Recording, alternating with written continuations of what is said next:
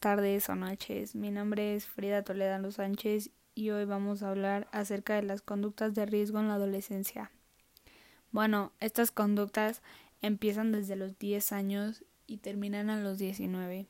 Según la OMS, en el 2015, estas son las nueve conductas de más riesgo comunes en adolescentes. Embarazos y partos precoces, el VIH, otras enfermedades infecciosas, salud mental, violencia, alcohol y drogas, accidentes, desnutrición y la obesidad, el consumo de tabaco. Bueno, hoy nos vamos a especificar más que nada en el VIH, ya que siento que es muy importante que mucha gente sepa sobre esto y sobre todo los adolescentes para poder evitarlo.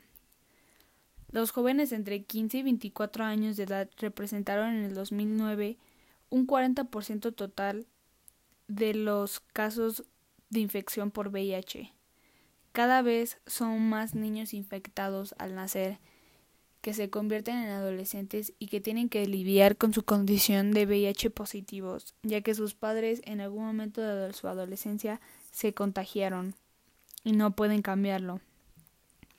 En los jóvenes, el riesgo de infección por VIH está estrechamente relacionado con la edad de inicio de relaciones sexuales, ya que empiezan a una muy temprana edad, sería entre 14 y 17 años más o menos.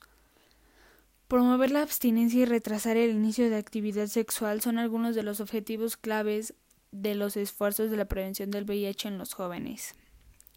En lo que respecta de los jóvenes sexualmente activos, es fundamental poder prevenir y dar educación sobre eso, la educación sexual es muy importante ya que así podemos evitar varias enfermedades de este tipo y poder tener menos casos de VIH o alguna otra enfermedad de transmisión sexual.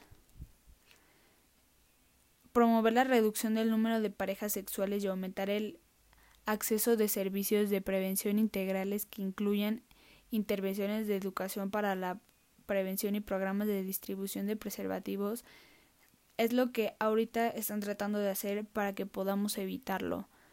Yo creo que este podcast es muy importante que mucha gente lo escuche, ya que varias personas, aunque no sean adolescentes, pueden contagiarse. Entonces es mejor cuidarse para no tener este tipo de enfermedades. Espero que les haya gustado y hayan aprendido un poco acerca del el VIH y también sobre las otras conductas de riesgo ya que son muy importantes. Muchas gracias, buenos días, tardes y noches.